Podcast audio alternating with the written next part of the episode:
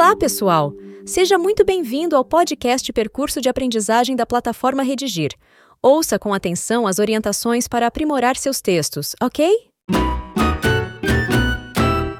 Faremos aqui algumas observações a respeito da construção do tópico frasal, ou seja, da ideia central do parágrafo. O tópico frasal, ou a ideia central, ou ainda a ideia nuclear, é constituído geralmente por uma ou duas frases curtas e deve ser o anúncio completo da ideia ou da informação mais importante do parágrafo.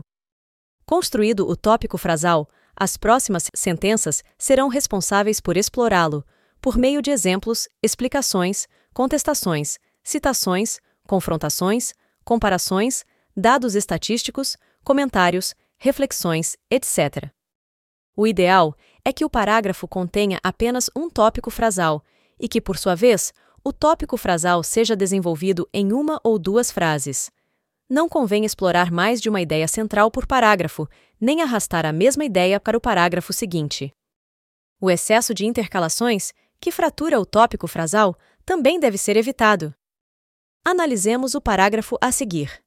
O poder público, que é o guardião dos interesses da sociedade, a qual enfrenta, hoje em dia, os efeitos da crise provocada pelas gestões anteriores, em especial durante os quatro anos da gestão do Partido Fulano de Tal, deve priorizar, a exemplo do que já fizeram outros países emergentes, em caráter de urgência, sob pena de retrocessos irreparáveis à economia do país, a reforma política.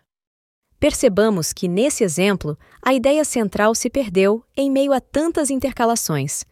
Sem dúvida, o parágrafo seria mais bem construído se apresentasse, em primeiro lugar, o tópico frasal, isto é, a ideia central, qual seja: o poder público deve priorizar a reforma política, e só depois houvesse os desdobramentos. Analisemos agora um tópico frasal completo e enxuto. Os sintomas da depressão juvenil, normalmente, são confundidos com atitudes arredias, típicas da adolescência. Depois dessa ideia, o dissertador deve passar a explorá-la. Assim, o médico Drauzio Varela, em entrevista recente para o portal UOL, apontou que o risco de um jovem acometido pela doença não ser levado a sério é grande, e muitas vezes, ou os pais desconsideram os sintomas da depressão, ou medicam, eles próprios, os filhos, descuidando-se das prescrições do profissional da saúde mental. Antes de nos despedirmos, deixo aqui um convite. Assine o podcast da plataforma Redigir no seu tocador de preferência. E claro, não deixe de conferir também os demais conteúdos do percurso de aprendizagem.